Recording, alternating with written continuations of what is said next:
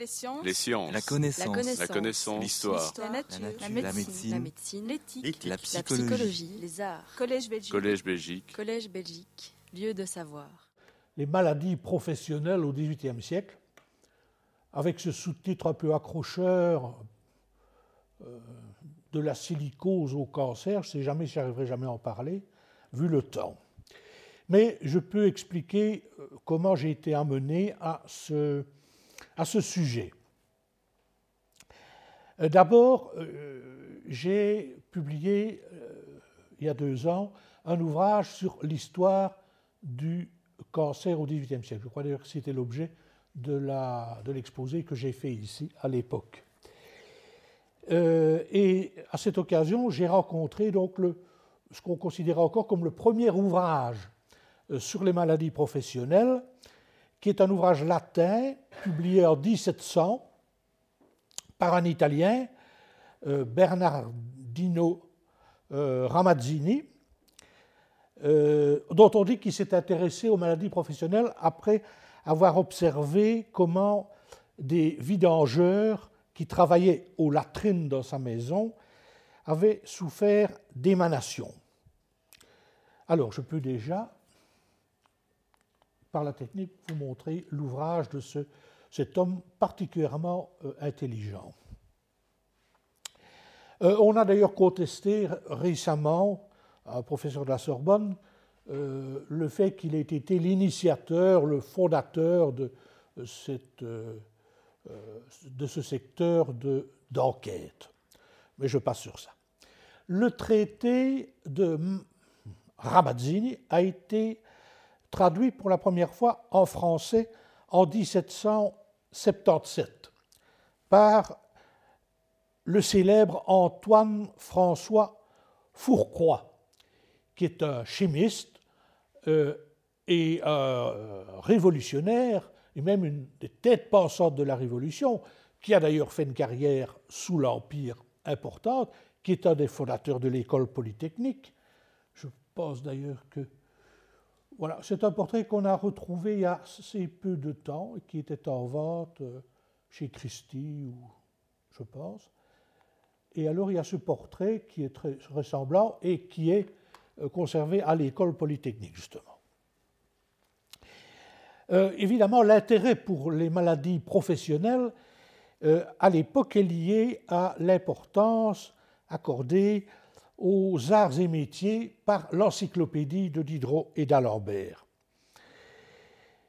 Euh, L'ouvrage de Ramazzini a eu euh, une grande carrière puisqu'il a donné lieu alors en 1822 à un traité des maladies des artisans, etc., d'après Ramazzini, par quelqu'un qui s'appelle, que j'ai découvert d'ailleurs à l'occasion de cette- cet exposé, il n'y a pas longtemps, il y a 3-4 jours, qui s'appelle Philibert Pâtissier. Et l'ouvrage date de 1822. Il fait le compte de toutes les maladies, tout ce qu'on a dit sur les maladies professionnelles. Par ailleurs, j'ai rencontré euh, la question de ces maladies euh, en parcourant un périodique euh, médical qui est le deuxième grand périodique euh, médical du XVIIIe siècle en français et qui s'appelle La Gazette salutaire. Et c'est un ouvrage qui émanait euh, de l'atelier, si on peut dire, de Pierre Rousseau, le fondateur du journal encyclopédique à Bouillon, qui était une entreprise dans la foulée de l'encyclopédie. Et on vient d'ailleurs de euh, mettre à l'honneur Pierre Rousseau à Bouillon. Il y avait déjà son, son, cabinet de travail qu'on peut, qu'on peut voir. Et là, voici la Gazette salutaire, euh, ouvrage vraiment très important qui a une longue carrière jusqu'à la Révolution française. Et voici d'ailleurs le buste de Pierre Rousseau inauguré, je crois, en juin au musée ducal de Bouillon. N'est pas très beau ici, mais enfin bon, ça se discute. Euh, la, Gazette salutaire, euh, donc, est le deuxième journal qui fait suite alors, chronologiquement, au journal de médecine de Paris, fondé en 1758 par Charles-Augustin Vandermonde. Et ce Vandermonde a publié, juste après la fondation euh, du journal de médecine de Paris, que j'ai beaucoup étudié, euh, un dictionnaire portatif de santé qui comporte une bonne quarantaine de pages sur les maladies professionnelles. Et ça, c'est vraiment un travail euh, d'avant-garde. 1759, le, dictionnaire portatif de, de, santé. Très en avance sur le temps, où on peut aussi dire qu'il représente le, les Lumières dans leur avancée euh, la plus moderne, la plus audacieuse. Sur sa lancée, Fourcroy a alors euh, collaboré à une autre entreprise qui devrait intéresser l'histoire littéraire de la Wallonie, qui devrait intéresser un peu plus qu'elle n'intéresse même les spécialistes et, les étudiants, qui s'appelle l'encyclopédie méthodique. L'encyclopédie méthodique, c'est donc euh, une grande encyclopédie en je ne sais plus combien de volumes, qui commence en 1782, 1782 et euh, qui est en partie au départ une euh, publication liégeoise. Euh, à la fois, elle est publiée à Paris, chez Pankouk, et à Liège, chez Plomteux, qui est un grand imprimeur liégeois, dans cette tradition de la typographie liégeoise des Lumières. Et dans les volumes de médecine, dans la collection médecine de cette encyclopédie méthodique, qui prend donc le relais de l'encyclopédie de Diderot et d'Alembert, qui la rénove, qui la renouvelle, Fourcroy a écrit sous la Révolution française, lui, vraiment dans les années 1790, euh, une série de, de notices maladies de métiers particuliers. Et puis, un moment, au milieu des années 1790, il s'arrête. il passe à d'autres choses, parce qu'il est appelé à de grandes responsabilités euh, sous le directoire et, puis, euh, et, sous Napoléon.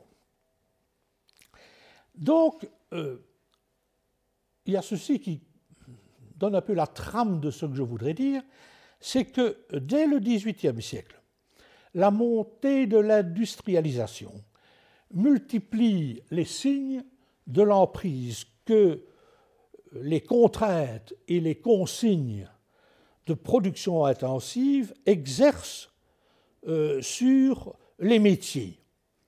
Évidemment, une, influence qui est soumise au marché de l'argent et qui parfois va à l'encontre des exigences humanitaires, qu'exprime par exemple notre Vandermonde au milieu du, du XVIIIe. Dans ce sens-là, le mouvement qui va s'affirmer au XIXe siècle est celui d'une régression sociale qui, à mes yeux, est relativement analogue à celle qui caractérise pour le, pour le moment le passage du XXe au XXIe siècle, notamment avec le nouveau Code du travail imposé par Emmanuel Macron.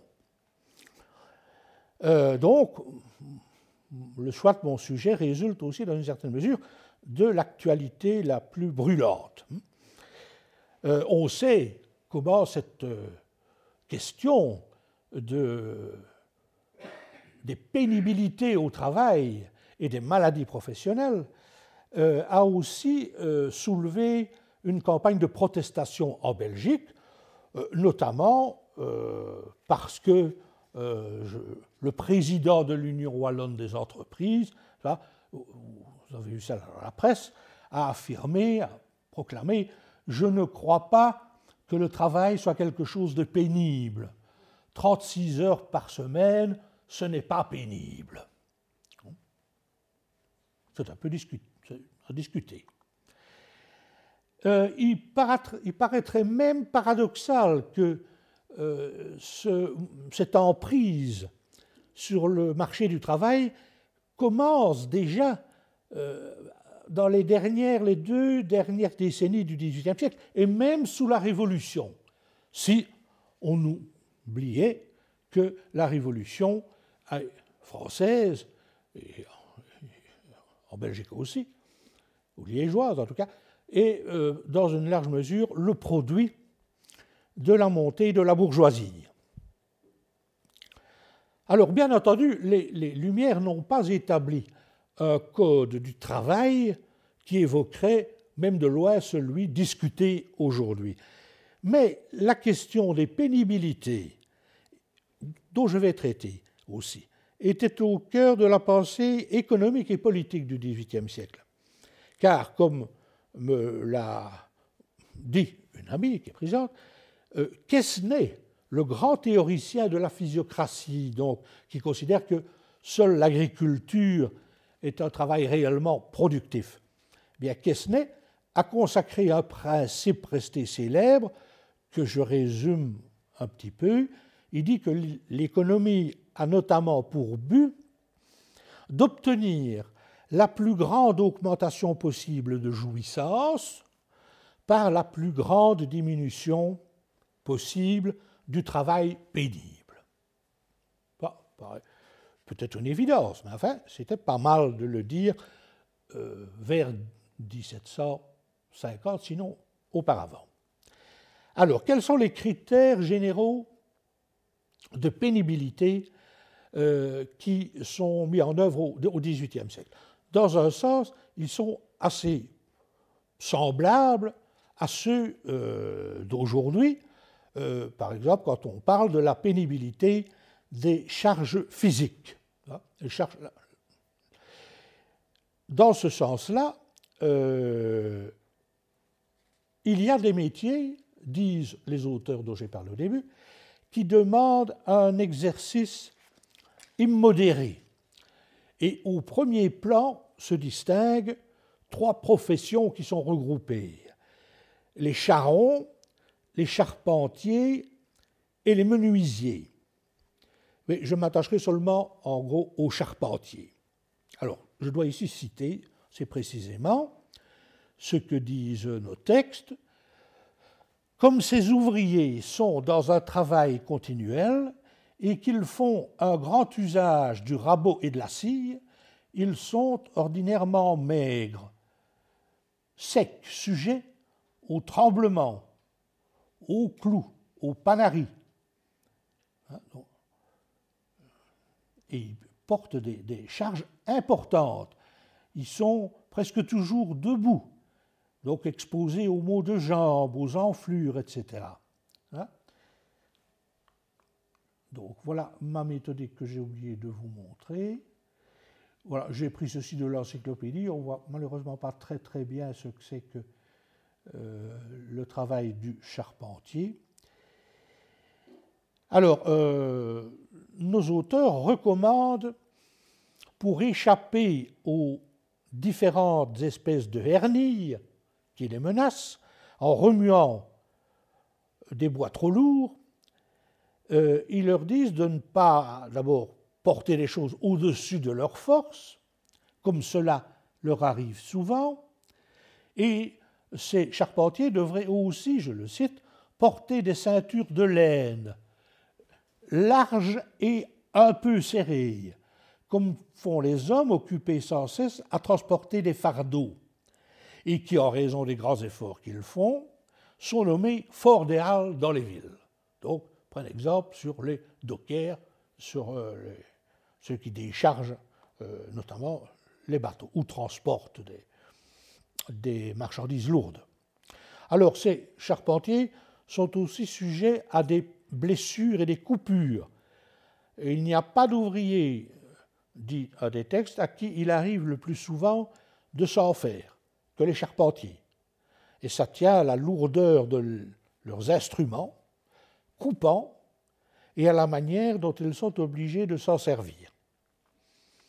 Aussi la nécessité où ils se sont trouvés de chercher des remèdes pour guérir leurs blessures, a fait donner le nom d'herbe des charpentiers, je dis ça pour les folkloristes à la, ou, les biologistes, à la millefeuille, parce que la millefeuille a des propriétés astringentes et vulnéraires très marquées. Mais on emploie aussi, dit-il, pour soigner les coupures, le persil, la portion verte du pot, parce qu'on trouve ces, plantes usuelles sous la main. Donc il se préoccupe aussi, euh, quand c'est Vandermonde, de la médecine des pauvres, de, recommander ce qu'on pouvait recommander en matière de remèdes ou de pharmacopée. Euh, je voudrais souligner ici alors, euh, concernant les charpentiers, un, aspect euh, que j'ai trouvé dans une page de la Bibliothèque nationale de France, dans ce qu'ils appellent des passerelles. et je les cite, on y dit, à la fin du XVIIIe siècle et au XIXe siècle, les charpentiers sont souvent en première ligne dans les grandes grèves qui marquent le siècle. Car, je cite toujours, les corporations sont régulièrement considérées comme un danger par le pouvoir qui tente d'en réduire l'influence ou même de les supprimer. Hein?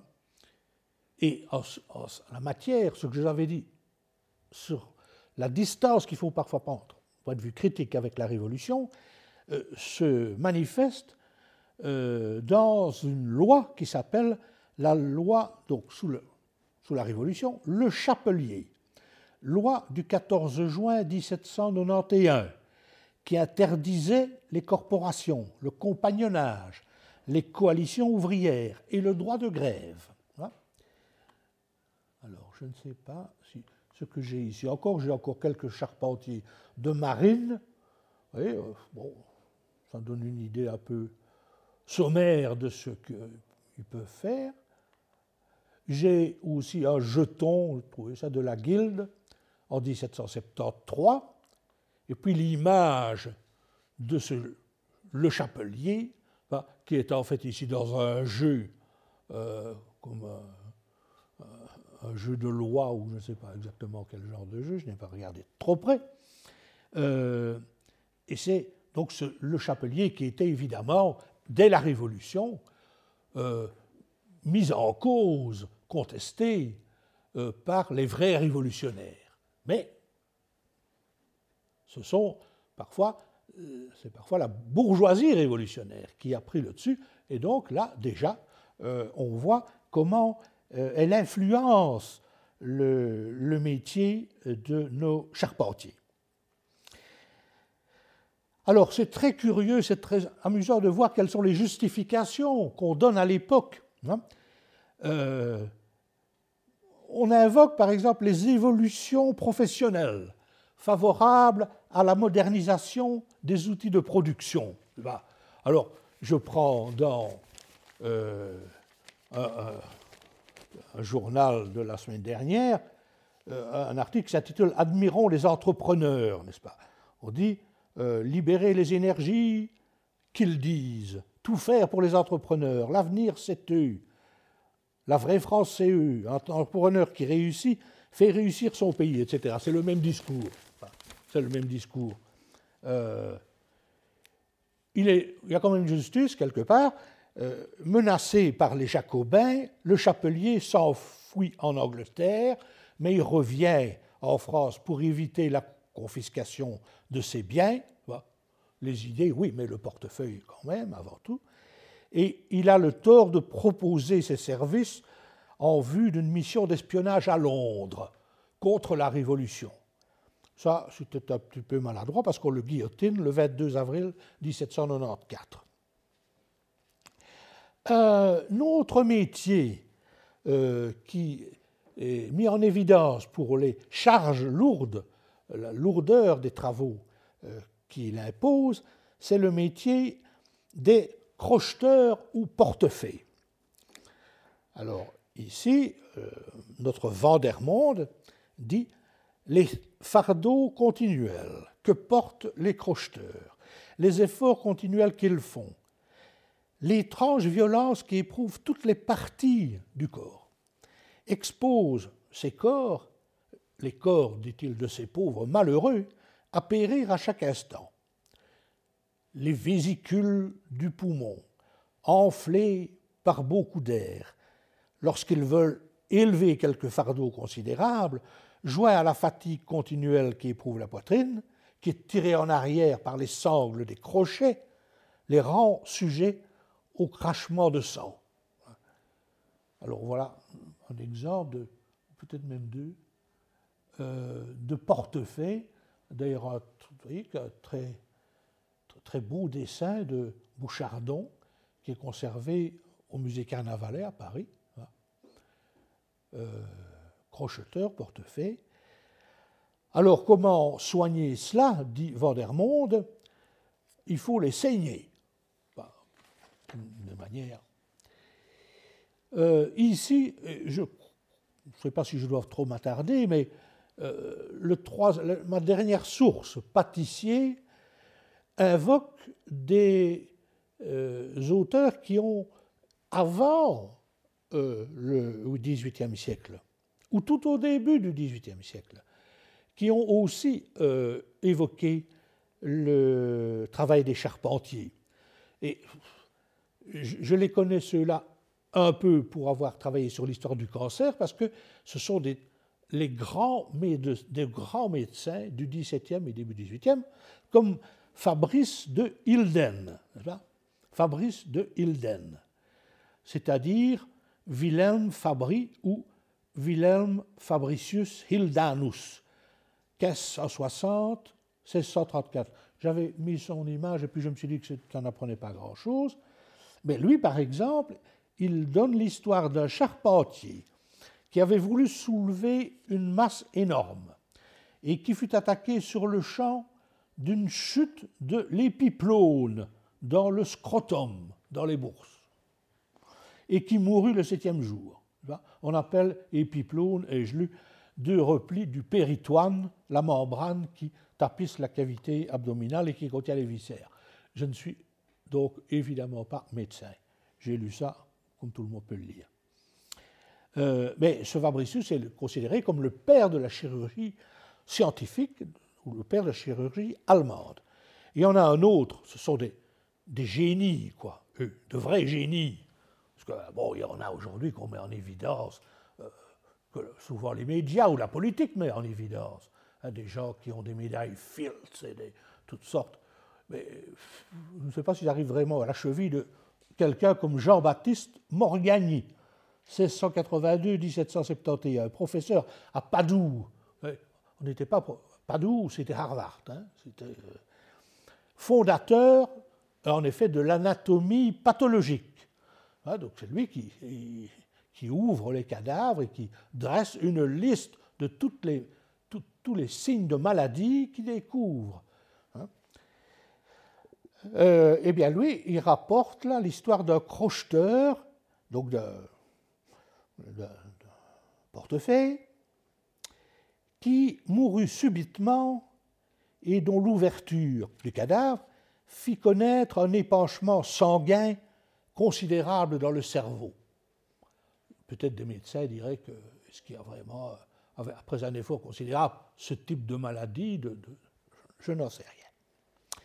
Alors, euh, notre pâtissier, de 1820 et quelques, dit il faut joindre aussi la ridicule vanité où sont les, crocheteurs, de faire parade de leur force dans des occasions où il est inutile de le faire. Et ça les expose à des efforts violents, où ils peuvent se briser quelques vaisseaux, se rompre les anneaux du bas-ventre, comme il parle, et se donner des descentes, des entorses, des varices considérables. Des descentes, c'est les descentes des organes. Notamment, on en parle beaucoup pour le cancer dans les descentes de la matrice. Ça, j'avais remarqué. Et ainsi, on rappelle l'histoire selon Hippocrate, d'un homme qui voulut porter un âne par défi et qui fut pris d'hémorragie. Aujourd'hui, dans le code du travail tel qu'il existe et peut-être tel qu'il sera encore, il est question, même avec des réductions, parce que dans le projet français de réforme du code du travail, ce qui est charge est diminué, ça a moins d'importance qu'auparavant. Mais dans l'ancien code du travail euh, et des pénibilités, il est parlé aussi des postures pénibles ou dangereuses, les postures pénibles. D'abord, les charpentiers, ils y sont soumis. Je cite, presque toujours debout, ils sont exposés aux maux de jambes, aux enflures des pieds et des parties inférieures, à nouveau à des varices. Mais euh, les crocheteurs, les portefeuilles aussi.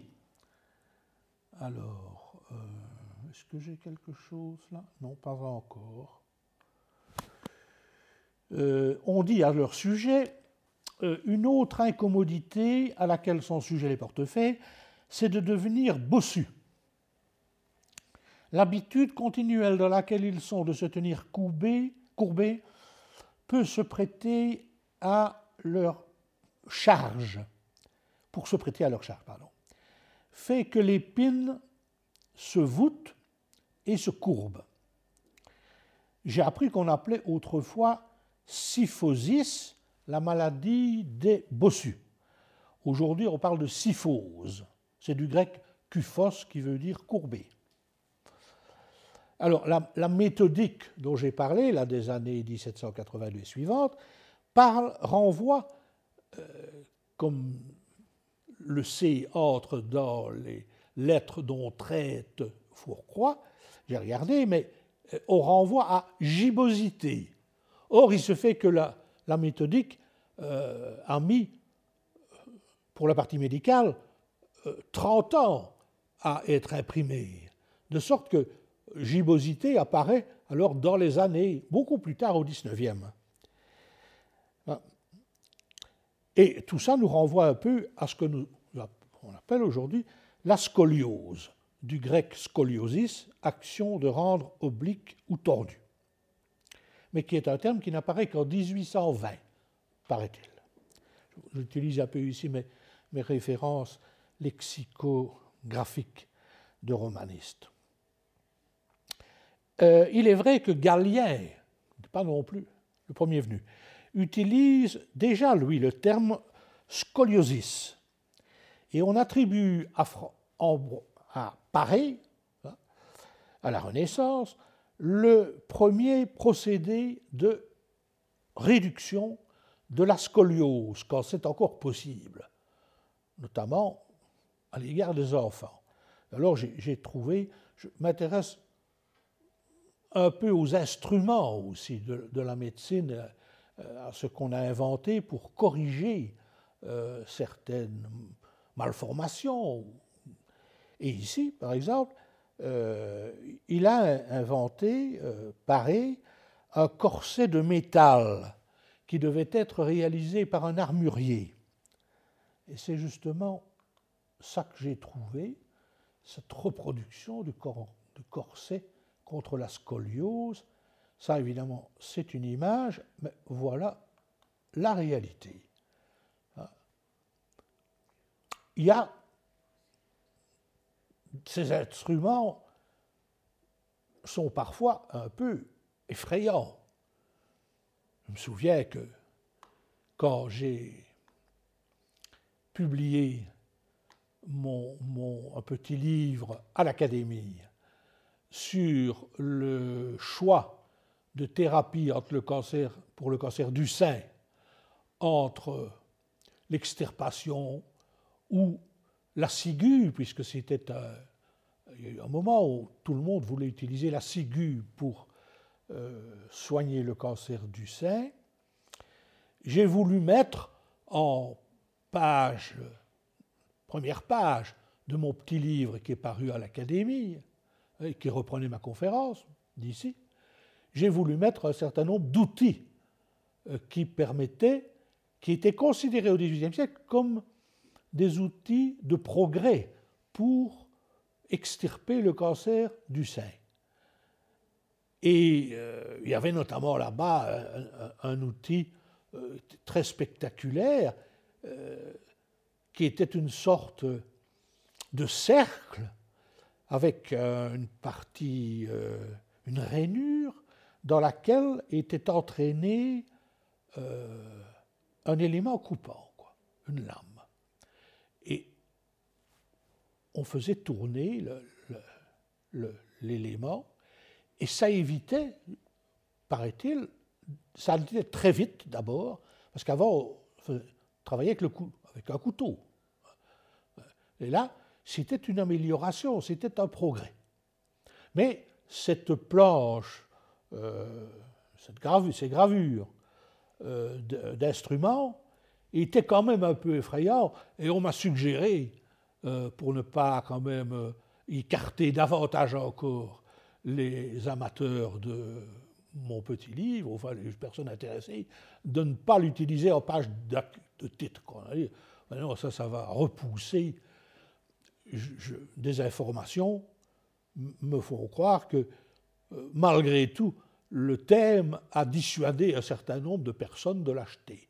Je crois que c'est un des livres les moins achetés dans la collection euh, des petits ouvrages de l'Académie. Enfin, je pense.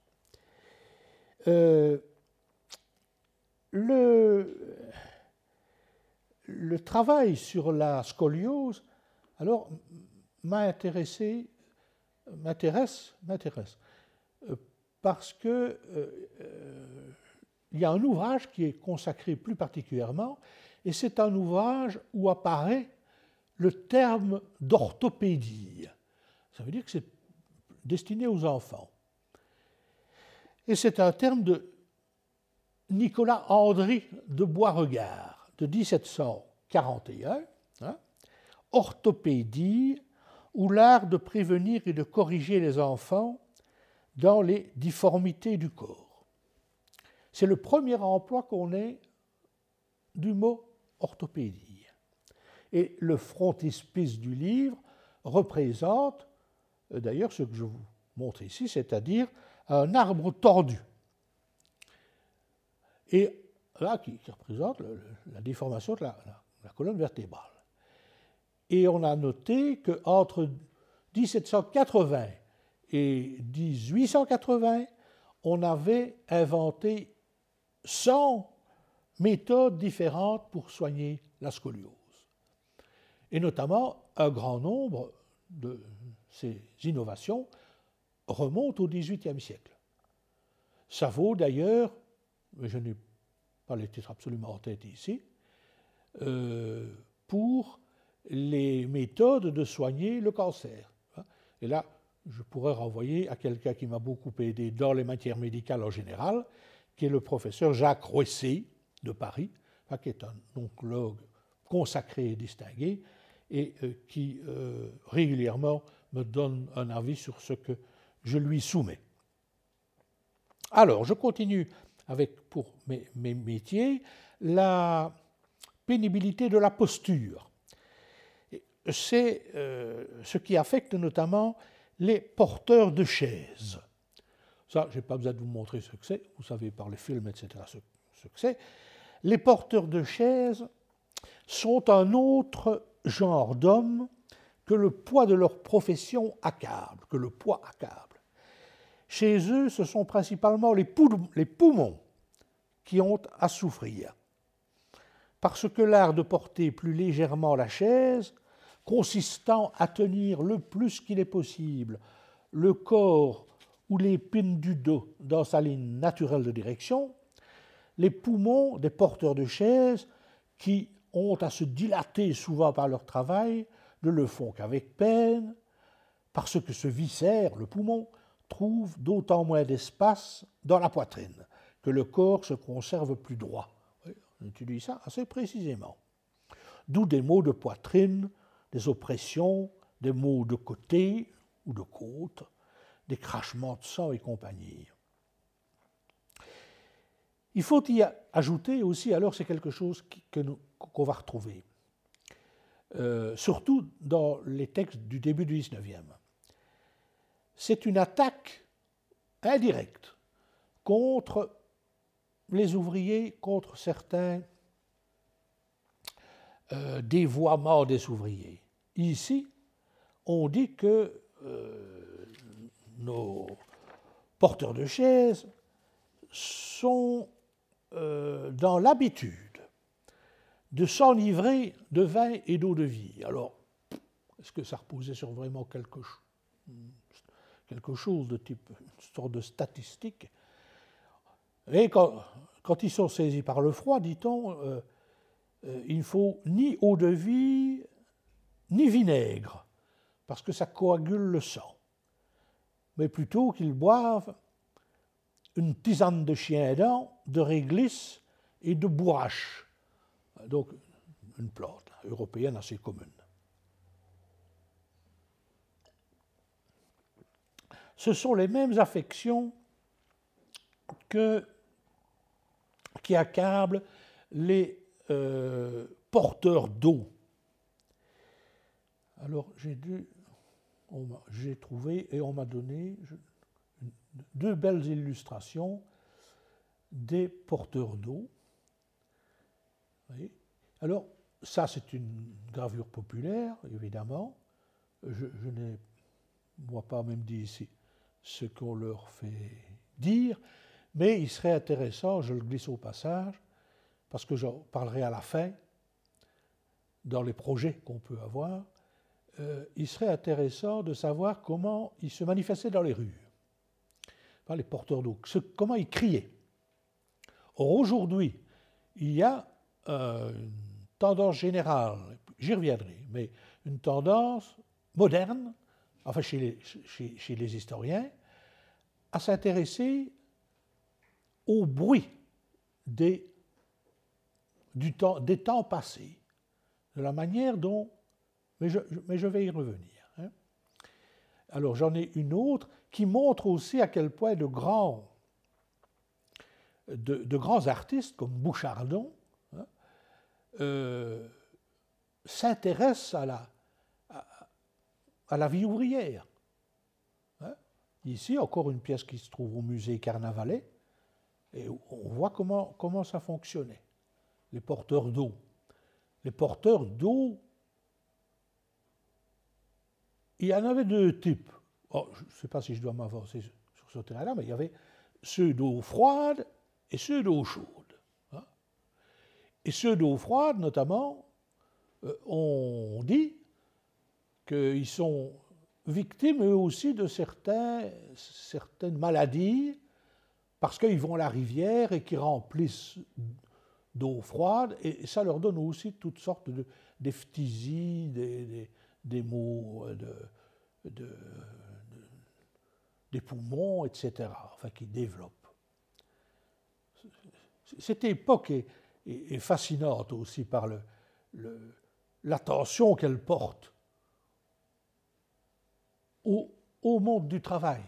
On, on, espérait qu'aujourd'hui, euh, ceux qui s'occupent des monuments en péril, puisque j'apprends qu'on vient de nommer comment Stéphane Bern, en quelque sorte, ministre des, en quelque sorte, entre guillemets, hein, des monuments en péril, en espérant qu'il va s'intéresser aussi un petit peu à certains édifices qui ne sont pas nécessairement aussi glorieux que ceux dont il parle euh, en général. Dont il parle d'ailleurs, comme le notent les historiens régulièrement, euh, de façon assez euh, contestable, discutable. Mais enfin, les porteurs d'eau, les voilà, et les porteuses d'eau.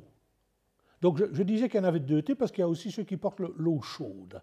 Et ça, c'est quelque chose qu'on connaissait encore euh, dans nos régions au XIXe siècle.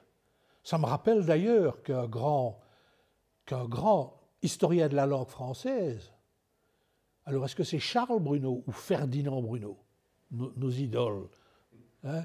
Je, parle ici pour quelqu'un qui est, présent, qui fut mon condisciple, euh, avait enregistré au début, un des tout premiers à Paris, non pas à Paris, suis-je bête, mais en Wallonie, et je crois que c'est à Liège, les cris des euh, marchands de rue. Et c'est quelque chose qui est conservé aujourd'hui à la Bibliothèque nationale de Paris. Et ma foi, ça, vaudrait bien la peine que quelqu'un en fasse euh, des, CD, quelqu'un qui serait intéressé. C'est cris de rue début 19e. Début 19e. Mais il y a aussi des femmes qui portent l'eau, et elles, dit un de nos auteurs, elles s'exposent à combien de malheurs dans le temps où peut-être elle commence d'être grosse. Ah oui, parce qu'elle risque des avortements, des fausses couches. Alors il explique, le poids d'une charge de deux seaux remplis d'eau dirige la ligne du centre de gravité vers les parties basses, d'où un relâchement de ces parties. Danger d'avortement ou de fausse couche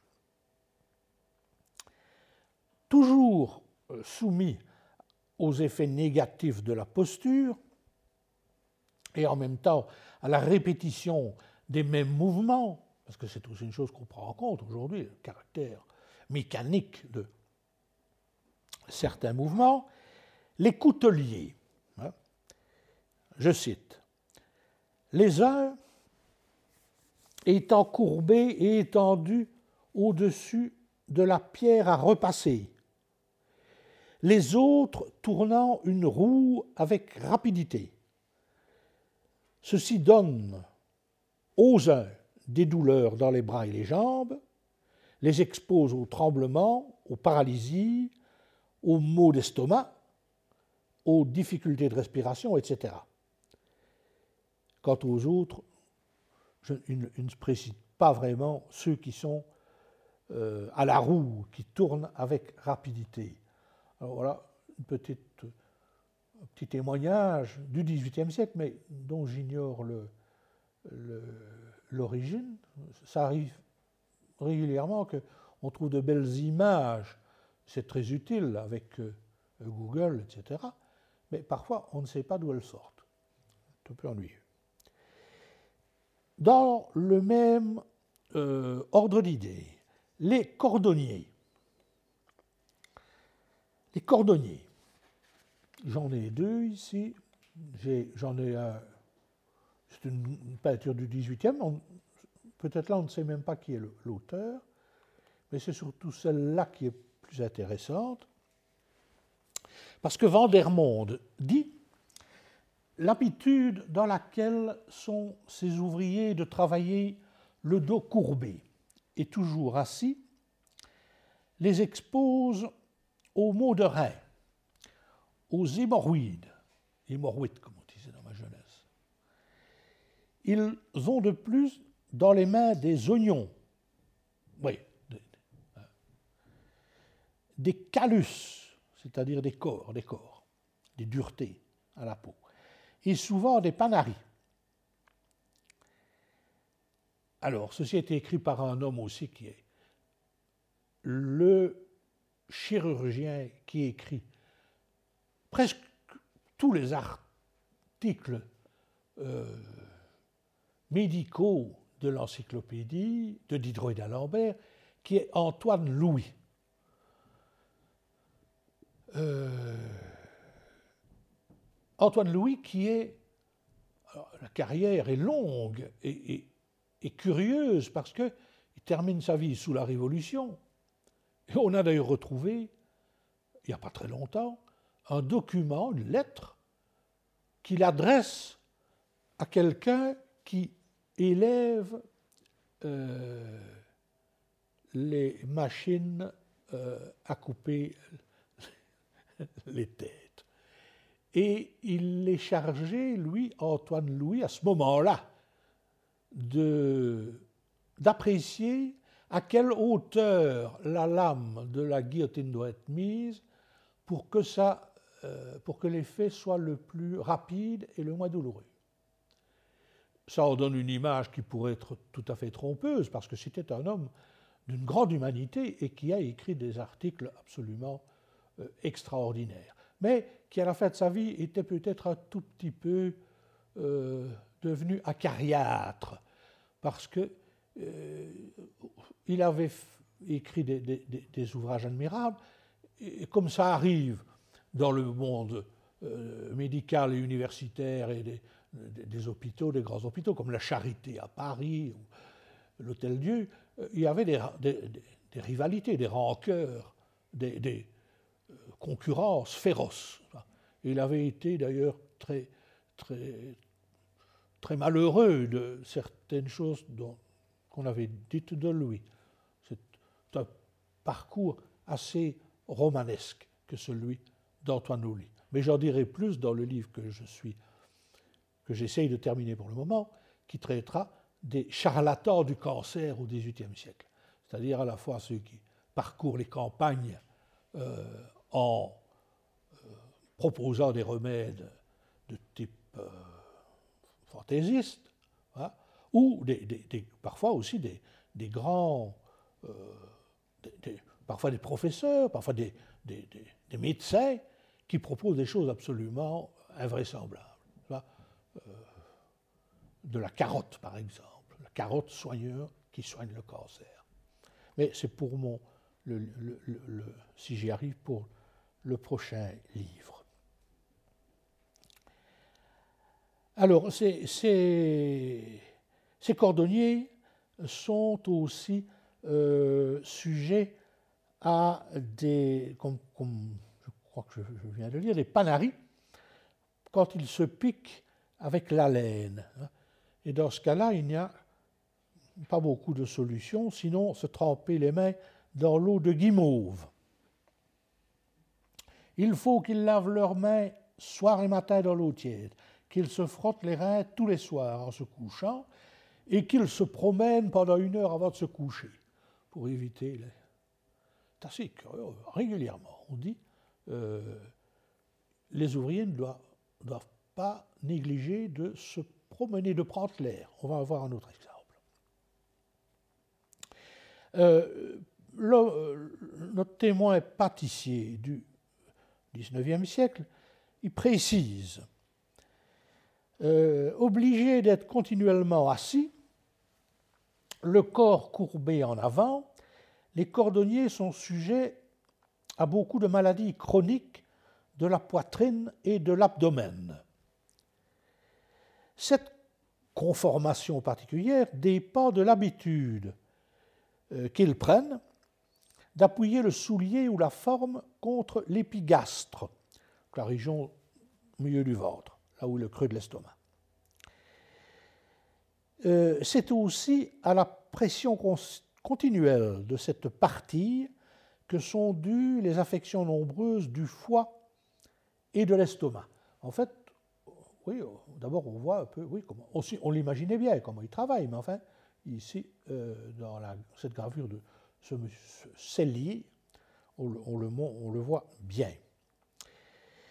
Euh, un médecin qui chevauche 18e, 19e, qui s'appelle Corvisart, qui est connu à Paris parce qu'il y a la station Corvisart, dans le 13e arrondissement, non, je crois, attribue à cette position des cordonniers des skires du pylore et de l'estomac. Alors les skires, il faut savoir que c'est un pré-cancer en quelque sorte. C'est un cancer virtuel, potentiel, qui est encore curable, qui ne s'est pas déclaré, que, la personne ressent, ressent une douleur, mais euh, il n'est pas encore vraiment euh, il ne se manifeste pas à l'extérieur. C'est comme normalement c'était le cas avec les cancers avérés. Donc c'est un, un skir. Et c'est un skir qui, qui touche donc le pylore et l'estomac. Alors, je ne savais pas ce que c'était le, pylore. Ben, j'ai compris. Euh, c'est donc euh, ce qui connecte l'estomac au duodénum. Et en effet, on dit, j'ai vu dans la littérature spécialisée, que le cancer de l'estomac pouvait bloquer le canal du pylore par les tumeurs. De sorte que les cordonniers ont, dit-on ici, souvent le teint pâle, jaunâtre, sont sujets à la constipation et au tempérament mélancolique. Et ils meurent ordinairement avant 45 ans. Je crois que ce serait une chose utile de regarder euh, chez des écrivains comme Balzac, par exemple, euh, ce qu'on dit de certains métiers, si l'image correspond un peu à ce que les ouvrages médicaux disent.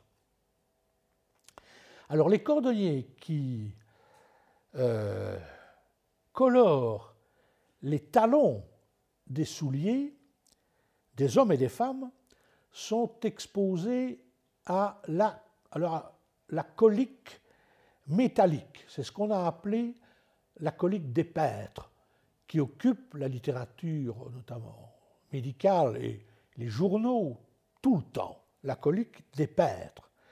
Et ici, on précise qu'ils sont sujets à cette colique métallique à cause des oxydes de plomb qui entrent dans la composition des couleurs dont ils se servent. Et en effet, pour les coliques des, des, qu'on appelle aussi coliques du Poitou, d'ailleurs bizarrement, euh, il y a toute une série d'analyses euh, sur les effets néfastes toxiques du plomb, qui n'est pas étonnant.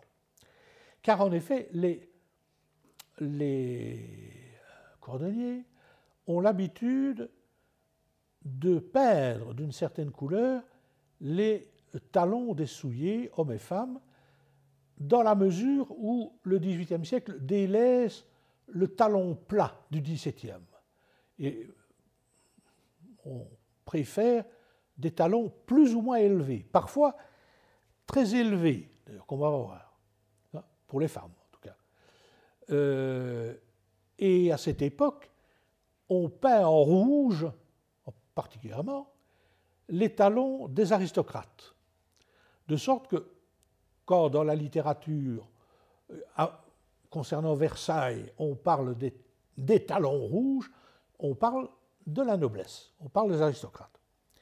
Et il faut croire, j'imagine, que ça s'appliquait aussi à euh, ceux qui peignaient les talons en jaune, éventuellement avec quelque chose qui ressemblait à l'or, peut-être, parce que un écrivain euh, qui a séjourné à Bruxelles au milieu du XVIIIe siècle, qui est un journaliste, qui s'appelle Chevrier,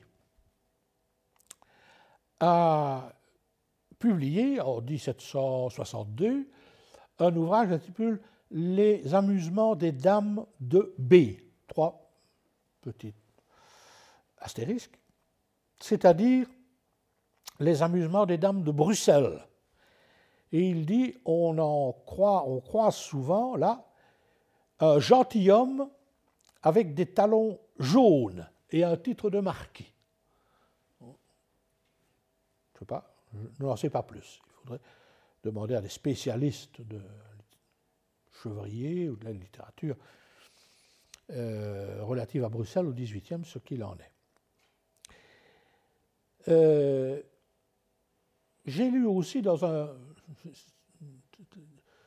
une revue consacrée euh, à la médecine interprofessionnelle, qui s'appelle les Cahiers de médecine interprofessionnelle, récemment, récemment, ces dernières années, que les femmes élégantes, euh, donc, euh, demandaient des, des, souliers dont les talons étaient si hauts qu'elles voyaient, je cite, leur marche devenir parfois impossible, en ayant besoin de se caler avec une haute canne. Et on dit d'ailleurs, c'est un texte, sans cet effort pour reporter le camp en arrière, la poupée serait tombée sur le nez. Dit un certain conte de Vaublanc. Mais on sait que Rétif de la Bretonne, par exemple, euh, était un fétichiste qui affectionnait particulièrement euh, les femmes aux talons hauts. Parce qu'il raconte, là, dans les Nuits de Paris, dans la rue des Lombards, qui, était, qui est toujours très sale, étaient deux femmes qui donnaient le bras à un homme, mari de la plus jeune. Elles étaient troussées fort haut, et la jeune dame surtout avait une jambe parfaite, la plus jolie chaussure et par conséquent un joli pied. Son soulier était d'une petitesse augmentée par sa forme et par un talon élevé, mince. Et Rétio la Bretonne demande au, mari Ah oui, euh, vous appréciez ça Et le mari dit Mais c'est Rétio de la Bretonne qui parle en réalité. J'aime surtout ces talons élevés et bien faits. Je les aime à la fureur.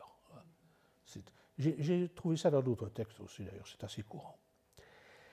Alors, euh, mon auteur euh, du 19e, pâtissier, porte un jugement moral typique de l'époque, de la donc à l'époque de la Restauration, avec pâtissier, les années 1820, parce que on, assassine en 1820 le duc de Berry, qui était euh, un Bourbon. D'où une réaction des conservateurs antilibéraux. Et dès lors, les libéraux à l'époque, ce sont plutôt les progressistes.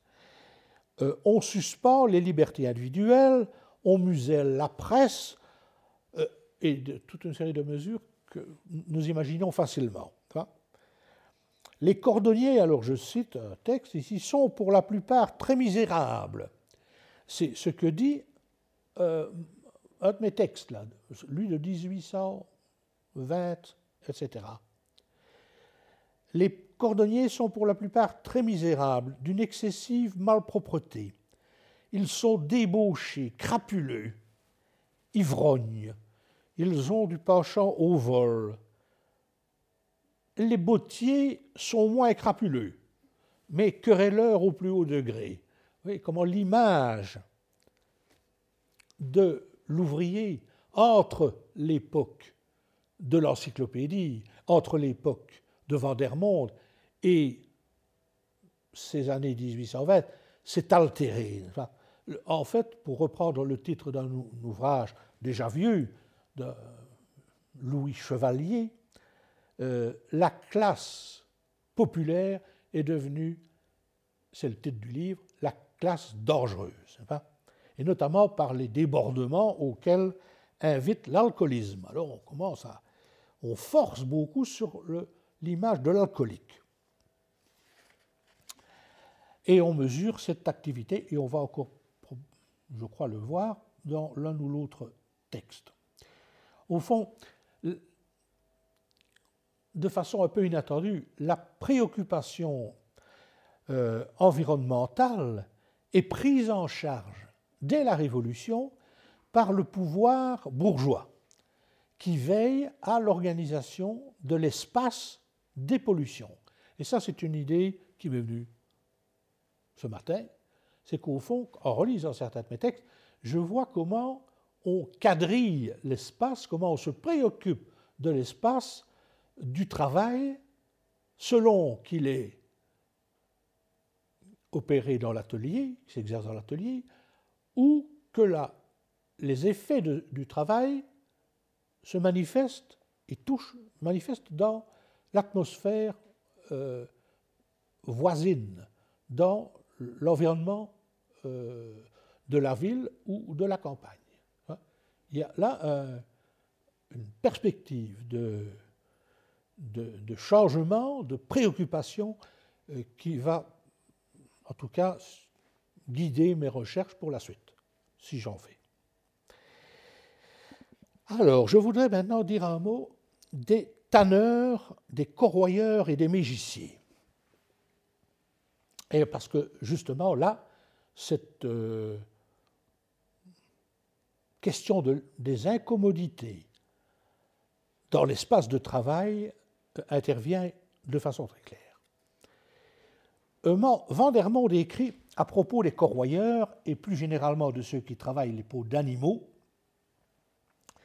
Cette profession est si sale et si puante qu'il est impossible que ceux qui la cultivent ne soit exposé à beaucoup d'incommodités. L'odeur qui s'exhale des cuirs et des matières putrides des animaux, s'insinuant dans le sang par la respiration, altère la qualité du sang, le dispose à la putréfaction, etc. De là, des gangrènes, des démangeaisons, etc. Bien entendu, l'auteur engage euh, ses corroyeurs, ou tout ce qui est assimilé, les tanneurs notamment, à tenir leur boutique bien propre, en balayant deux fois par jour, précis, en donnant un libre courant à l'air. Parce que l'époque est aussi dominée par ce qu'on a appelé l'aérisme, c'est-à-dire l'air est chargé de toute une série d'affections quand on n'y veille pas. Ça, c'est quelque chose qui nous est familier. Euh, il y a les, livres récents, surtout les anglo-saxons, se sont préoccupés de ça. Euh, par exemple, à propos de Londres, comment on veille à l'aération des salles de spectacle, à l'aération des hôpitaux, et bien entendu des, ateliers. On prend des recommandations, on dit il faut que les fenêtres soient grandes et qu'on voit circuler euh, le courant d'air pour chasser les miasmes, etc. Et c'est d'ailleurs l'époque où on invente euh, le ventilateur. 1740-41, d'abord une invention anglaise, et en France, le mot d'ailleurs date de 1741, je crois. Euh, ventilateur. Et on a d'ailleurs des images très précises de ces premiers ventilateurs euh, ou sinon, quand on n'a pas ces moyens techniques, euh, il faut respirer du vinaigre plusieurs fois par jour. Et il faut assaisonner de vinaigre la nourriture. Et finalement, boire une chopine d'eau dans laquelle on versera la moitié d'un verre d'eau de vie. Alors, euh, on suppose que c'était à la portée des ouvriers. Je, n'en suis pas sûr, mais euh, on peut l'imaginer. On leur recommande aussi, à ces mêmes corroyeurs, etc., de se promener hors de la ville les dimanches et fêtes. C'est déjà un peu là. C'est déjà l'atmosphère de, de, Balzac, hein, du monde balzacien. Donc ici, si vous voulez, mon médecin philosophe Van der propose donc la mise au vert du week-end. Mais l'industrie et le commerce en disposent autrement. Ça devient un peu de litanie lorsque je vous dis, mais c'est comme ça. Et il est curieux, par exemple, de voir Fourcroy, lui-même révolutionnaire, 30 ans après Vandermonde, en pleine révolution, il dénonce, je le cite, l'abus des théories sur les prétendues vapeurs putrides et la fausseté de la plupart des assertions si gratuitement avancées par tous les auteurs de médecine. On attendrait qu'il il emboîte le pas à Vandermonde. Et tout au contraire, il dit, mais tout ça, c'est de la blague. Un peu comme euh, on dirait aujourd'hui, certains, dans des débats, dans les talk shows dont l'époque euh, est si friande, à tel point d'ailleurs que le talk show aujourd'hui commence à remplacer la discussion scientifique dans les médias? Enfin, c'est une parenthèse. Euh, aujourd'hui, on, dit un peu la, même chose pour le réchauffement climatique, enfin. Ben non, c'est la blague. Vous voyez, Trump dit ça. Hein la blague. quand même. Difficile de, croire qu'il n'y a pas une certaine vérité dans euh, cette incrimination euh, du réchauffement. Mais Fourcroy, lui, il dit, euh, et là aussi, il prend une attitude moderniste. J'ai interrogé ces ouvriers utiles, dit-il. Quand c'est utile, évidemment, ça justifie. Hein. Les corroyeurs ne sont pas à beaucoup près aussi maltraités qu'on le dit par les vapeurs grasses et fétides auxquelles ils sont exposés. Ces vapeurs n'ont pas l'effet délétère qu'on craint. Ces ouvriers ont de l'appétit, mangent et digèrent comme les autres hommes. Accoutumés de bonheur à l'odeur des ateliers de corroirie, ils y deviennent absolument insensibles au bout de quelques années. Les femmes mêmes, qui sont si susceptibles d'être affectées par les odeurs désagréables, n'en éprouvent point d'inconvénient capable de leur faire quitter les ateliers de peau. Est-ce que les femmes avaient vraiment l'occasion de, quitter les ateliers de peau hein? Et il dit, il en est même, il en est de même des enfants qui s'accoutument proprement à cette fétidité. Alors, on se pose un peu la question euh, de ce qu'on aurait dit ces euh, personnages d'une toile célèbre, je devrais dire d'une toile du célèbre Léonard de France, de Liège, qui est le grand peintre de la vie industrielle et artisanale du XVIIIe siècle. Il y en a un autre dans les pays du Nord, paraît-il. Mais enfin, ici, c'est quelque chose d'absolument exceptionnel. Léonard de France, qui, rappelons-le, est aussi un grand révolutionnaire. Euh, alors évidemment, la destruction de la cathédrale Saint-Lambert à Liège a fait que Léonard de France était tabou pendant euh, pratiquement pendant deux siècles. je me souviens, quand on était étudiant, euh, Léonard de France, quelle horreur un Type qui a détruit la cathédrale. Seulement, ce qu'on ne nous disait pas, et ce qu'a m'a révélé un professeur de l'enseignement moyen que j'ai connu, Georges Jarbinet, c'est que euh, cette cathédrale de Liège, on avait, dans les années qui précédaient, prévu de la moderniser euh, en quelque sorte et d'en faire euh, quelque chose qui, rappellerait Viollet-le-Duc, enfin, qui serait du, gothique, je ne sais plus si c'était flamboyant ou quoi. mais ça, on ne, le dit pas. Mais je passe sur Léonard de France qui, qui, attend toujours. Enfin, il a eu un livre, il y a quand même un livre qui reprend ses, ses, grandes œuvres. Mais enfin, il attend toujours une, vraie biographie complète. Euh, ça vaut d'ailleurs pour d'autres révolutionnaires liégeois, comme Bassorge, notre, euh, au fond, qui, est l'équivalent euh, des, révolutionnaires, des têtes françaises. Mais c'est quelque chose qui est, un peu, qui est resté un peu tabou. ceci se trouve au musée Marmottan. J'espère qu'on le voit toujours, qu'il est exposé. Alors, est-ce que les, personnages qu'on voit là, qui se font servir un verre, euh, buvaient un verre justement de ce genièvre qui devait euh, les délivrer de certaines maladies Enfin, le verre, on ne permet pas de voir si c'est un placou ou quoi, comme on dit. Hein.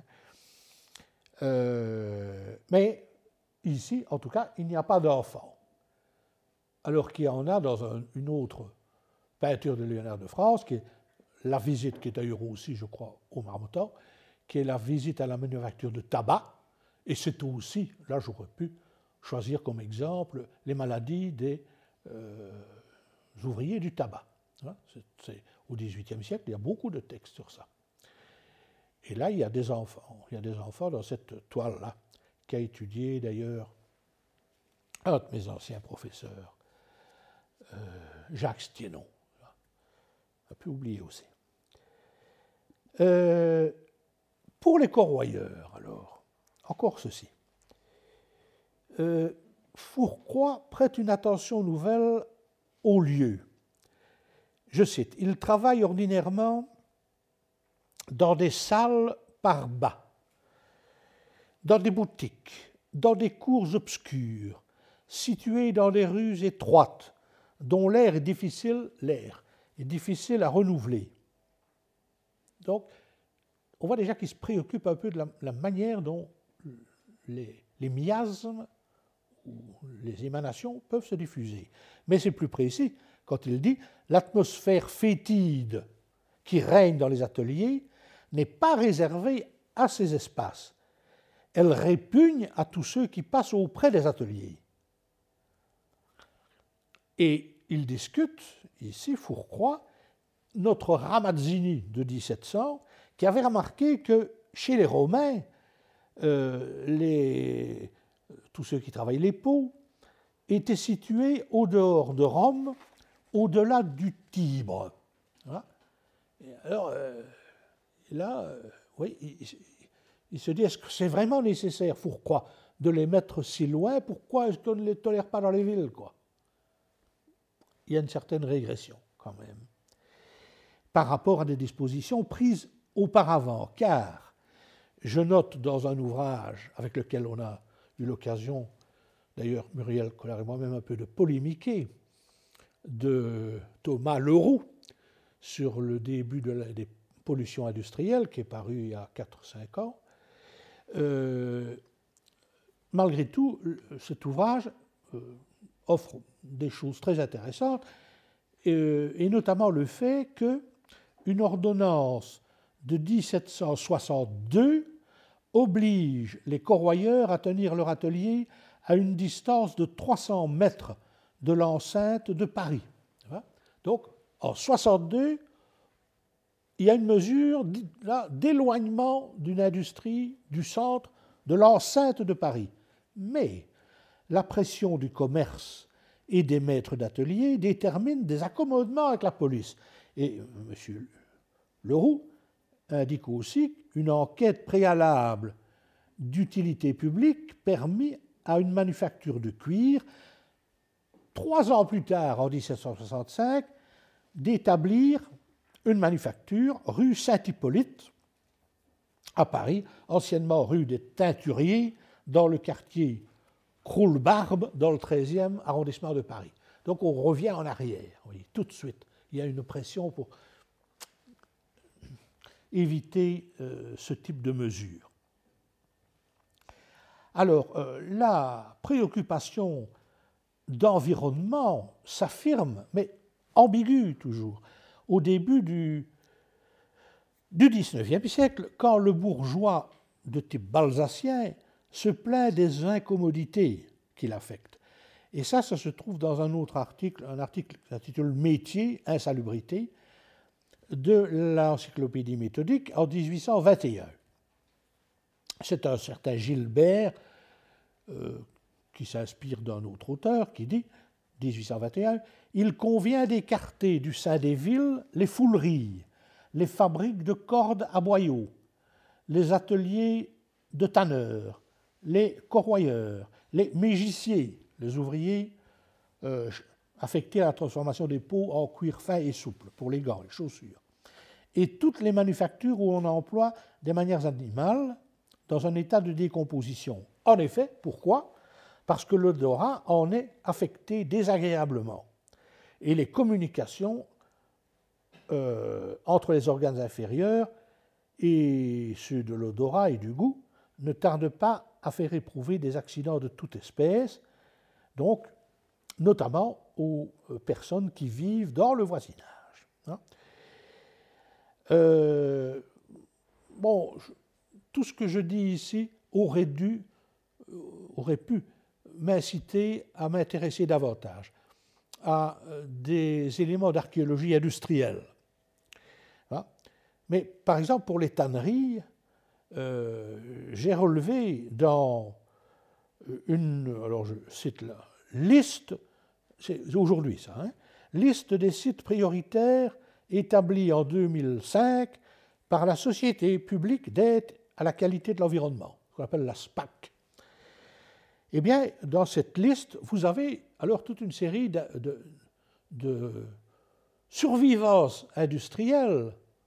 Parfois, il n'y a plus d'activité proprement dite, mais qui ont pollué tellement euh, le terrain que, donc, il, y a des, entreprises de dépollution euh, qui sont mises en œuvre. Et par exemple, vous avez ça à euh, Virouinval, dans la province de Namur, que vous connaissez sans doute mieux que moi, il y a une ancienne tannerie Ouben, eh bien, est classée parmi les friches industrielles avec pollution potentielle. Et j'ai lu dans la presse qu'une réhabilitation du terrain avait débuté en 1999 euh, pour répondre à l'exigence de sites d'intérêt régional et pour dégager la vue sur la colline de la Roche à l'homme, sur la réserve naturelle. Enfin, il y a d'autres cas du même genre, je ne vais pas les citer ici, mais à Stavlo, euh, à, Durbouy, etc. Ou d'ailleurs, ça c'est plutôt le toponymiste qui pourrait parler, à Durbouy, par exemple, il y a un ruisseau qui s'appelle l'Idiennerie, le jaune ruisseau, les, les rues, dans d'autres régions de Wallonie. Euh, parce qu'on croit que euh, cette couleur jaune est due à une foulerie qui, rejetait dans le néblon les poudres usagées. Mais c'est probablement euh, une construction intellectuelle, un mythe. Ce n'est pas la couleur de l'eau n'est pas due à, cette, activité industrielle. Alors, on peut évidemment continuer à euh, faire l'examen d'autres métiers, alors je dois bien songer au temps, mais je crois que j'en ai encore pour parler des chanvriers, donc de ceux qui travaillent le chanvre. Et à nouveau, ouais, c'est un peu répétitif, mais Fourcroy, Révolution, dit, tient le même raisonnement que précédemment on a accusé le rouissage du chanvre de produire un grand nombre de maladies. L'odeur infecte qui s'élève des eaux où se fait le rouissage, surtout lorsqu'elles sont stagnantes, la mortalité des poissons qui restent ou qui arrivent dans ces eaux, et les maladies fébriles, souvent putrides, qui attaquent les hommes qui habitent dans le voisinage des routoirs. On fait croire cette assertion démontrée. Et il continue, il dit, on a même dit que le chanvre en soi contenait un poison, que l'odeur des fleurs de chanvre était vénéneuse. Et alors il dit, une foule d'auteurs ont également répété que le rouissage était pernicieux pour les habitants des campagnes. Toujours cette extension environnementale.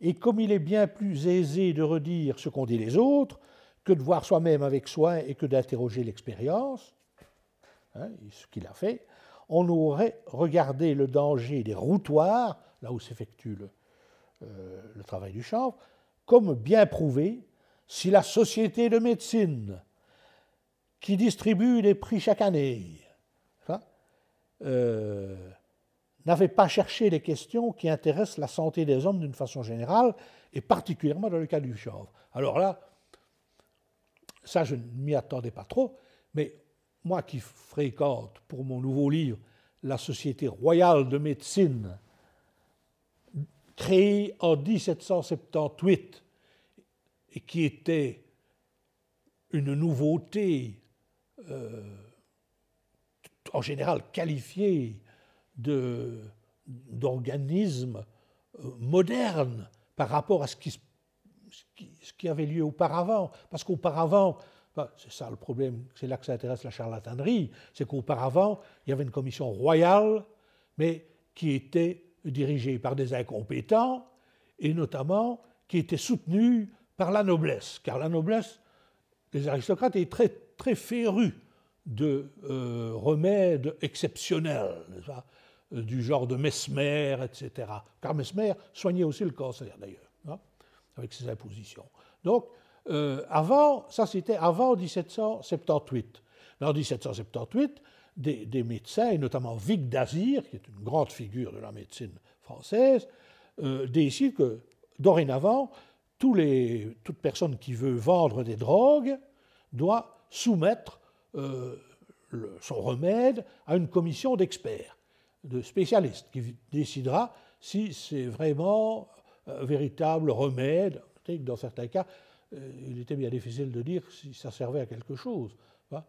Euh, le problème qui se pose à moi pour le cancer, c'est qu'après tout, euh, on n'en arrivait à rien et on n'arrive pas à ce qu'on voudrait aujourd'hui. Donc, donc la Société royale de médecine, c'était le, fleuron de la politique de santé en France. Et puis maintenant, je me dis, oui, mais enfin, là, on, dit qu'elle est aussi là euh, pour euh, modérer les critiques de type environnemental ou de, certains, les critiques à l'égard de ce que produisent certains métiers, les modérer. Donc, ça va peu dans le sens d'une perspective qui s'impose à moi pour le moment. Donc, Fourcroy dit, oui, le rouissage du chanvre n'est pas à beaucoup près aussi nuisible qu'on l'a dit. Les maladies sont imputables aux eaux stagnantes, mais ce sont les eaux. On voit apparaître euh, à nouveau ce mouvement chez les, à propos des chandeliers. Alors, il y a peu d'odeurs aussi fétides, aussi révoltantes pour la plupart des hommes et qui soient plus ennemis des nerfs que celle du suif de mouton conservé quelque temps, dit Fourcroy. Oui, parce que cette odeur même saisit les femmes qu'on dit vaporeuses hein, à l'époque, c'est-à-dire qui ont des vapeurs. Hein, on a même écrit un livre sur ça, la vaporeuse, à peu près, car elles sont saisies euh, quand elles sentent cette odeur de suif de mouton, d'accès hystérique par l'effet produit par le Swift sur leur sensibilité. Les femmes sont sensibles. Chez les ouvriers qui travaillent longtemps à la lueur des chandelles dans des salles étroites, à la fabrication des chandelles, la perte de l'appétit, les nausées, les vomissements sont les premiers effets de ces vapeurs reçues dans la bouche. Alors, je passe sur l'opération, la manière dont on produit euh, ce, SWIFT, euh, comment forme du SWIFT en branche qui est porté au hachoir, et puis on les met dans les branches dans une grande chaudière qui se termine au fond en forme d'œuf. Et il faut faire attention parce que cette chaudière, euh, quand le suif est bouillant, euh, il faut aussi faire attention qu'elle ne se renverse quand l'ouvrier la transporte. Alors on invente des systèmes pour que les canalisations descendent d'un étage de la maison à un étage en dessous pour recueillir ce suif. Mais euh, donc j'ai peut-être, je ne sais plus très bien où j'en suis dans mes images. Non, je suis déjà trop loin avec les chaudronniers. Euh, oui, ce SWIFT produit donc des dérèglements de santé. Euh, notamment parce que les, chandeliers perdent l'appétit. Euh, en général, ils mangent peu. Ils sont trop très promptement, mais trop, rassasiés par la viande et surtout par la graisse, dont la vue les dégoûte. Et cette diminution d'appétit a un effet collatéral. Quand ils ont été quelque temps privés d'appétit, ils sont presque forcés d'avoir recours aux liqueurs spiritueuses pour soutenir leur force. Et l'abus est souvent ici à côté du bien. Donc l'alcoolisme règne aussi chez les chandeliers. Euh, comme plus haut, donc on, peut aussi enregistrer l'extension à partir de la méthodique euh, de la préoccupation d'incommodité euh, du côté du voisinage. Hein? À Paris, c'est ordinairement dans des caves que les chandeliers établissent leurs chaudières de fusion et qu'il fabrique les chandelles. Les voisins sont souvent affectés désagréablement par les vapeurs que cette opération produit. Je crois que je vais peut-être très rapidement, non, parler des chaudronniers, sauf pour dire ceci, dans le nouveau compte des pénibilités euh, envisagées, annoncées par Emmanuel Macron, euh, est retenu le critère d'exposition au bruit. Et c'est vrai que le, bruit est un élément important, mais déjà au XVIIIe siècle.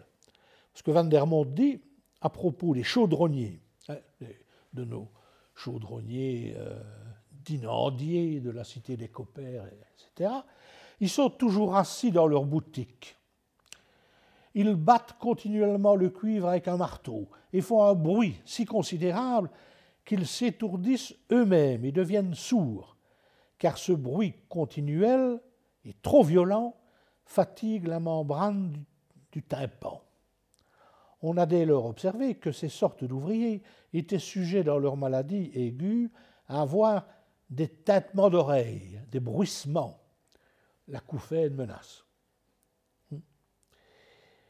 Et à nouveau, extension de cette pénibilité euh, chez pâtissier, quand il dit le bruit que ces artisans font avec leurs marteaux incommode les habitants voisins de leurs ateliers et les affecte eux-mêmes, etc.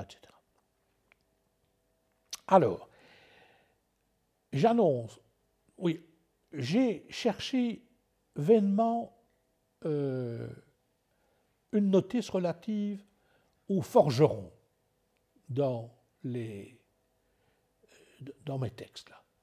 Comme s'il n'y avait pas de pénibilité du côté des forgerons. Enfin, on peut s'en étonner un peu parce que l'activité était sans doute aussi bruyante que celle des chaudronniers, différente, mais. Et vous entendrez tout à l'heure quelque chose euh, que je veux annoncé tout de suite, et qui, pour une raison que vous allez comprendre, ne peut pas intervenir maintenant, c'est un bruit de forge du XVIIIe siècle qui a été reconstitué avec des instruments appropriés par une dame, une musicologue, s'appelle Madame Myriam Pardoun, qui a reconstitué l'ambiance sonore du quartier du Grand Châtelet à Paris au XVIIIe siècle.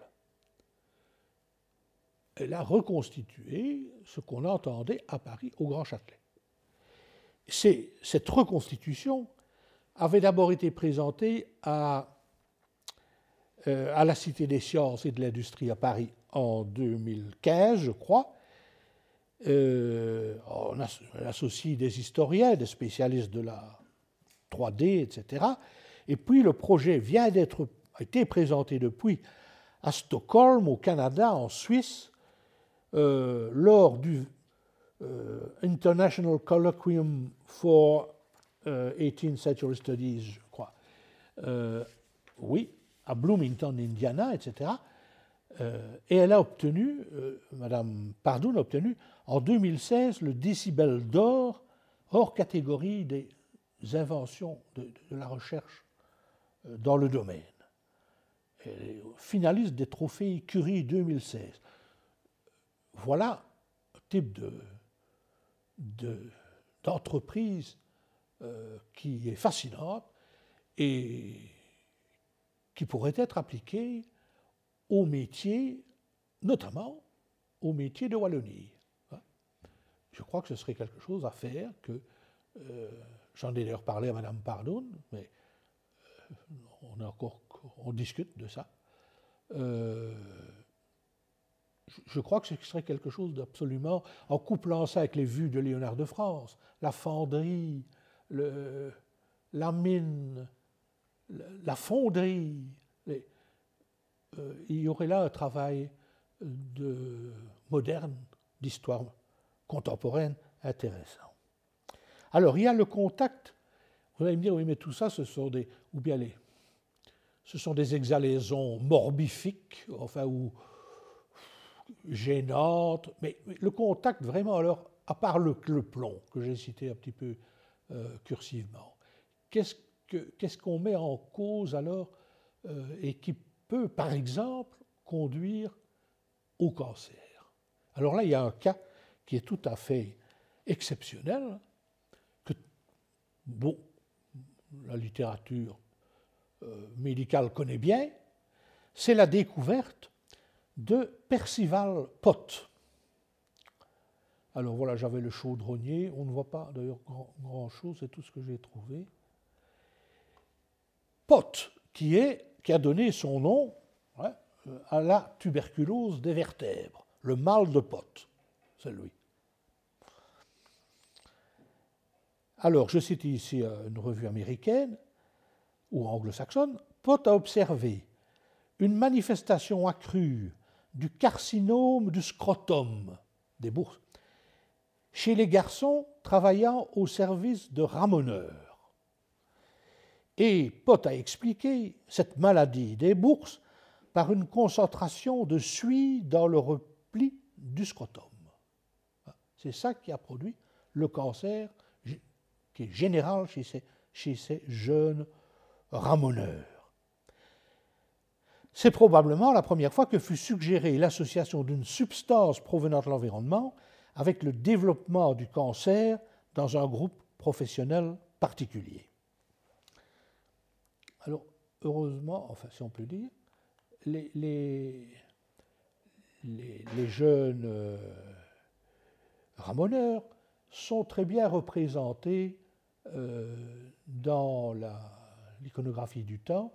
Par exemple, à nouveau ici, on voit s'il y a début du 18e ou fin, fin 17e, un ramoneur du musée Carnavalet. Euh, un autre, euh, localisation incertaine, et il me semble avoir entrevu euh, dans un ouvrage sur les cris de Paris que ces ramoneurs, précisément, avaient un cri très particulier. Euh, ce serait intéressant de reconstituer ici à nouveau, mettre le rapport avec l'aspect euh, oral ou sonore. Et puis, j'arrive quand même, maintenant très vite, à, et je vais résumer, à la maladie des rouilleurs. Euh, alors je résume de chic. Euh, vous savez que euh, la, la, houille en France est appliquée dans l'industrie et dans l'usage domestique assez tardivement dans le cours du XVIIIe siècle. Parce que auparavant, on va dire jusque les années 1770, on se sert du charbon de bois, hein, y compris dans la métallurgie. Ce qui provoque d'ailleurs une déforestation, c'est assez traditionnel, hein, euh, qui a affecté aussi nos régions. Par exemple, on a un édit du prince-évêque de Liège qui concerne les bois de Franchimont, où on dit, mais avec cet usage, du, mais ça c'est avant la houille, ou c'est indépendamment de la houille, euh, on euh, ruine nos forêts. De sorte que dans le texte de Vandermonde de 1700, 59, on ne voit pas apparaître la notion de rouilleur, pas le mot, ni même de mineur au sens où nous l'entendons, nous, aujourd'hui, par exemple, en Wallonie. Parce que, à l'époque, la houille, le charbon de terre, n'était pas connu. C'est seulement un grand savant français membre de l'Académie, Morand, Jean-François Morand, qui vient dans les années 1760-70 à Liège s'informer de la manière dont on travaille dans les mines, qui va publier un très gros, très gros ouvrage qui influence la France et, qui, en quelque sorte, euh, attire la France euh, vers la houille, vers le métier des houilleurs. De sorte qu'on voit dans les textes que j'ai proposés une évolution, euh, et c'est seulement au XIXe siècle que la, la maladie du mineur affectant les bronches, par exemple, est nommée de façon claire, c'est-à-dire qu'au fond, euh, la euh, silicose, qui est un terme qui apparaît seulement au XXe siècle, est déjà euh, présente, l'idée est déjà présente dans les textes sur le charbon du début du XIXe siècle, parce que le charbon produit, quand, quand on l'utilise même dans les ménages, divers gaz délétères, mais principalement, alors je cite justement en 1821 l'encyclopédie méthodique, des gaz délétères, mais principalement l'azote, le gaz acide carbonique, le gaz oxyde de carbone, le dioxyde de carbone, le gaz hydrogène sulfuré, etc. Vous voyez qu'il y a aussi un, projet, un progrès pardon, du point de vue de la chimie, de la connaissance des maladies. Alors, on pourrait montrer que, euh, à nouveau, la, Wallonie intervient dans le débat parce qu'il y a toute une controverse en France pour savoir si c'est dangereux de se servir du charbon euh, dans l'usage domestique.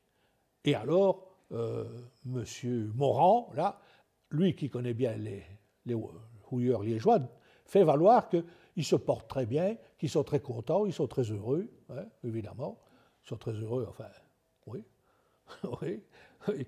À la nouveau, on va me dire, ça, vous voyez, c'est l'optimisme napoléonien, quoi, d'une certaine manière. Parce que si, la, si la, le charbon, les, terrils, les, terri, les terrils, euh, forment une sorte d'unité de la, de la culture ouvrière en Wallonie.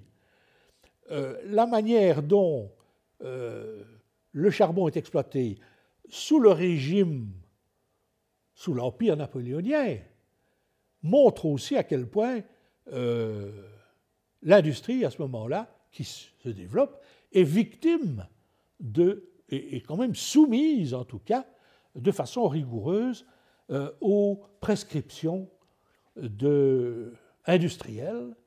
Et il y a donc, on a quand même toujours cette euh, distorsion, cette, cette, différence entre ce que dit euh, la médecine et ce que vivent les gens euh, jusqu'au pendant tout le XIXe siècle avec le travail des enfants dans les mines. Au fond, c'est exactement sur quoi je voulais terminer et je vous remercie.